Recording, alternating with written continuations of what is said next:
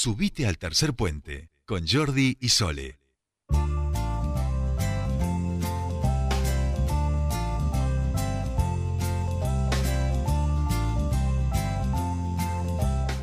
Continuamos con más tercer puente y les decíamos que, bueno, obviamente estamos todavía en un contexto de pandemia. El proceso de vacunación ha eh, avanzado muchísimo, todavía aún falta y obviamente ya comenzó a circular en varios lugares de nuestro país la variante Delta. Eh, obviamente eh, se espera que esto de un modo u otro, por ejemplo, llegue aquí a nuestra provincia, que ha tenido alguno que otro caso aislado, pero todavía no hay circulación comunitaria y en algunos sitios que sí. Nosotros queremos hablar sobre esto y sobre el acompañamiento que tiene tanto la entrada de la variante Delta como el proceso de vacunación que van como por avanzando de la misma manera casi en nuestro país. Nosotros queremos hablar sobre eso con la viróloga e investigadora del CONICET, Carolina Torres. Bienvenida a Tercer Puente. Jordi Aguiar y Soledad Brita Paja te saludan. Hola, ¿qué tal? Buenas tardes. Buenas tardes, bueno, gracias por, por atendernos nuevamente. Eh, bueno, un poco trataba yo de, resumir eh, a, grandes rasgos lo que hoy se, lo que hoy se ve en nuestro país. Hay, hay ciertas variables eh, en relación a, por ejemplo, aquí todavía no hay circulación comunitaria de la variante de Delta, pero hay, entiendo que hay sitios donde sí, creo que Córdoba es uno de los lugares más afectados, eh, pero bueno, es, es inminente la llegada de la variante de Delta al resto del país y por otro lado un proceso de vacunación que va casi acelerado al mismo, al mismo ritmo que, que, que, que cómo va creciendo esta variante. Claro, sí. A ver, lo primero que, podemos mencionar es un informe que salió justamente el día de hoy del Ministerio de Salud de la Nación, que recoge los datos del Sistema Nacional de Vigilancia, donde se cargan, digamos, los, datos provenientes de distintas provincias, del trabajo del Instituto Malbrand y el trabajo del Consorcio País. En ese reporte se muestra la cantidad de casos detectados de Delta para todas las provincias. Fundamentalmente lo que sí tenemos que todavía mencionar es que la mayoría de las detecciones corresponden a casos importados. ¿no? Eh, o sea, a viajeros o a casos relacionados con esos viajeros, es decir, contactos estrechos que han producido.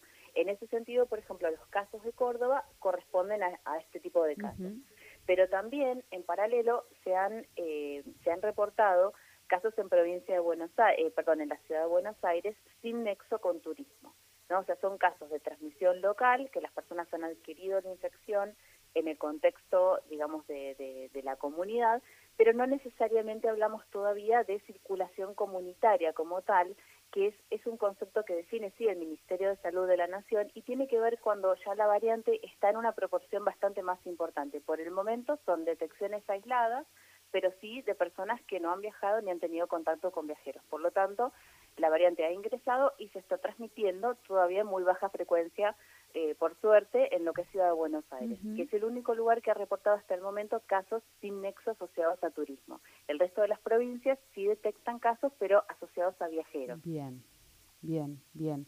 Eh, Carolina pensaba, bueno, se habla muchísimo y uno tiene que ir como como eh, eh, mirando muy con la lupa toda la información que circula y demás, y obviamente ante un proceso de vacunación que tuvo mucha resistencia en algunos puntos y, que fue polémico, pero que hoy va avanzando muchísimo, como decíamos recién, eh, también se habla de distintos resultados de estudios que yo no sé si son ciertos o no, y por eso consultarte a vos, que obviamente estás continuamente con, con, estos temas.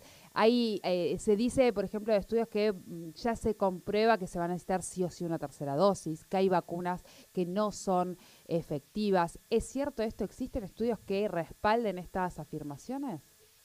Bueno, los estudios es verdad que son son preliminares, están hechos todos con una fecha muy reciente, ¿no? Especialmente los que respecta a variante Delta, porque es una variante que la verdad que ha emergido en estos últimos meses, por lo tanto los estudios realmente están haciéndose en estos días y todos los días conocemos nuevos resultados.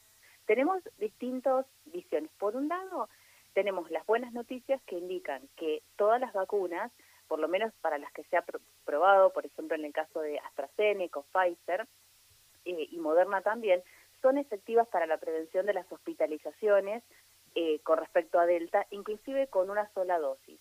Esa es una de las cosas que primero hay que destacar. Por supuesto que la protección mejora si tenemos el esquema completo de vacunación. Lo que se ha conocido también es que eso serían un poco menos efectivas al momento de la prevención de la infección sintomática, es decir, las personas vacunadas podrían llegar a infectarse, eso ya lo sabemos, y eventualmente desarrollar sintomatología, pero esa sintomatología va a ser mucho más leve que en el caso de una persona que no esté vacunada. O sea, en ese sentido es bastante prometedor los resultados que tenemos. Eh, hay otros resultados que también se están conociendo en este momento, que es eh, de hecho, algunos países están comenzando a aplicar terceras dosis, especialmente en población con mayor riesgo, porque lo que sucede es que cuando la variante ingresa y comienza a transmitirse porque es de alta transmisión, inclusive por más que tengamos una alta proporción de personas vacunadas, las personas, como el virus está transmitiéndose en alta proporción, tienen mayor probabilidad de estar en contacto con el virus y por lo tanto pueden llegar a infectarse. Entonces las personas vacunadas, inclusive en muy baja chance, pero pueden llegar a desarrollar también una enfermedad con mayor severidad. Por lo tanto, en algunos países están utilizando esta política que es de, eh, digamos, aplicar una tercera dosis, especialmente en población con mayor riesgo de desarrollar enfermedad severa o, por ejemplo, personas que tienen alguna inmunosupresión, porque tal vez están con algún tratamiento oncológico, por ejemplo, donde ya por ese mismo tratamiento necesitan tener una inmunosupresión para que funcione su tratamiento, o otro tipo de patologías que puede estar, digamos, por ejemplo, una inmunosupresión primaria, o sea, personas que ya nacen con una depresión del sistema inmunitario. En esos casos la vacunación es menos efectiva porque de por sí la persona tiene menos, eh, digamos, eh, menos chance de desarrollar una respuesta inmunitaria vigorosa, ¿no? Entonces, en ese sentido, en esas recomendando una tercera dosis. Todavía no se sabe exactamente cuánto es la duración de esa respuesta inmune, digamos, fuerte frente a las variantes a lo largo del tiempo. Es decir, no hay estudios porque no pasó tanto tiempo que tengamos poblaciones con dos dosis en circulación de coronavirus. La mayoría de los países están completando sus esquemas desde principios de este año en adelante, por lo tanto no tenemos en muchas poblaciones donde se haya podido hacer un seguimiento, por ejemplo, de un año o dos años de personas con dos dosis. Por lo tanto, no se sabe exactamente cuánto tiempo puede llegar a durar esa protección. Están conociéndose algunos resultados que indicarían que esa protección puede ir decayendo con el tiempo, pero eh, es como un poco todavía controversial. No sabemos, porque si bien decae en cantidad absoluta, la cantidad de, anticuerpos, por ejemplo, esos anticuerpos son mucho más específicos y, eh, digamos, son más afines. Por lo tanto, a veces no, no importa tanto que caiga en cantidad, sino aumenta en calidad. Así que son todos estudios que están en proceso, así que la tercera dosis puede llegar a ser una, una realidad en algún momento, pero todavía hay muy pocos países donde están haciendo esta, esta experiencia, ¿verdad?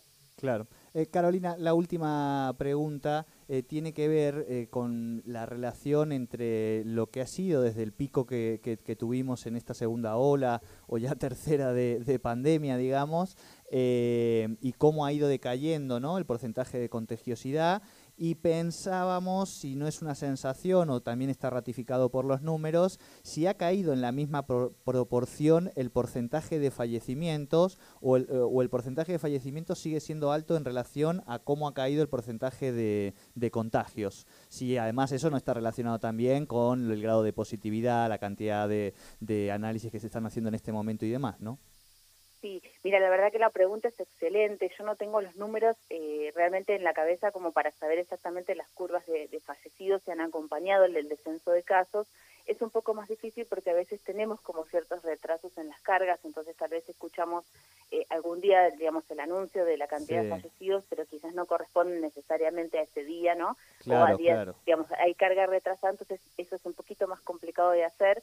Seguramente está, está hecho ese estudio yo no lo tengo en la cabeza y no quisiera decir una cosa por otra, pero en general lo que se tiende a ver, eh, no hablo con los números de, nuestro país, que no lo, como te mencionaba recién, no lo tengo muy fresco, pero en general sí lo que se ha visto, inclusive con Delta, es que eh, las terceras olas en los países con esta variante han, eh, digamos, se han acompañado con un alto número de casos, pero la proporción de fallecidos sí ha disminuido muchísimo. Por eso eh, también en algún momento se hablaba de que Delta inclusive tenía otro tipo de sintomatología, pero eso está relacionado a que, a que la, la, población donde ha ingresado es en general población joven, que tiene una sintomatología en general un poco más leve, o bien en población vacunada que a su vez va a desarrollar una enfermedad más leve.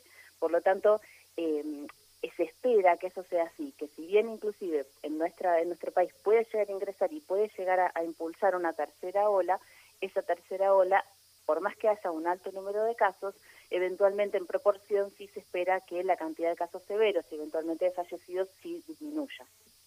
Bien. Bueno, clarísimo como, siempre. Carolina, y por supuesto agradecerte muchísimo este ratito eh, de charlar con, Tercer Puente aquí en, Neuquén, en esta nueva dimensión en la que los puso un poco la, la pandemia a los científicos, que es la de la divulgación y la información, así que muchísimas gracias. No, por favor, muchísimas gracias a ustedes y para nosotros también es un desafío, pero bueno, la verdad que estamos a disposición cuando gusten. Muchísimas gracias. Hablábamos con Carolina Torres, ella es viróloga, investigadora del CONICET, sobre eh, el avance de la variante Delta, todas estas cuestiones, estas informaciones que eh, hay que tener mucho cuidado, digo yo siempre, ¿no? Con mirar con, una lupa, eh, mm, escuchar otras, escuchar otras y, poder evaluar a ver eh, qué todo lo que escuchamos es cierto, ¿eh? Porque, bueno, se habla mucho sobre las vacunaciones y demás, así que traemos este tipo de información justamente para poner claridad a, lo que, a lo que está ocurriendo, porque me parece que es elemental para que tomemos buenas decisiones y sigamos cuidándonos.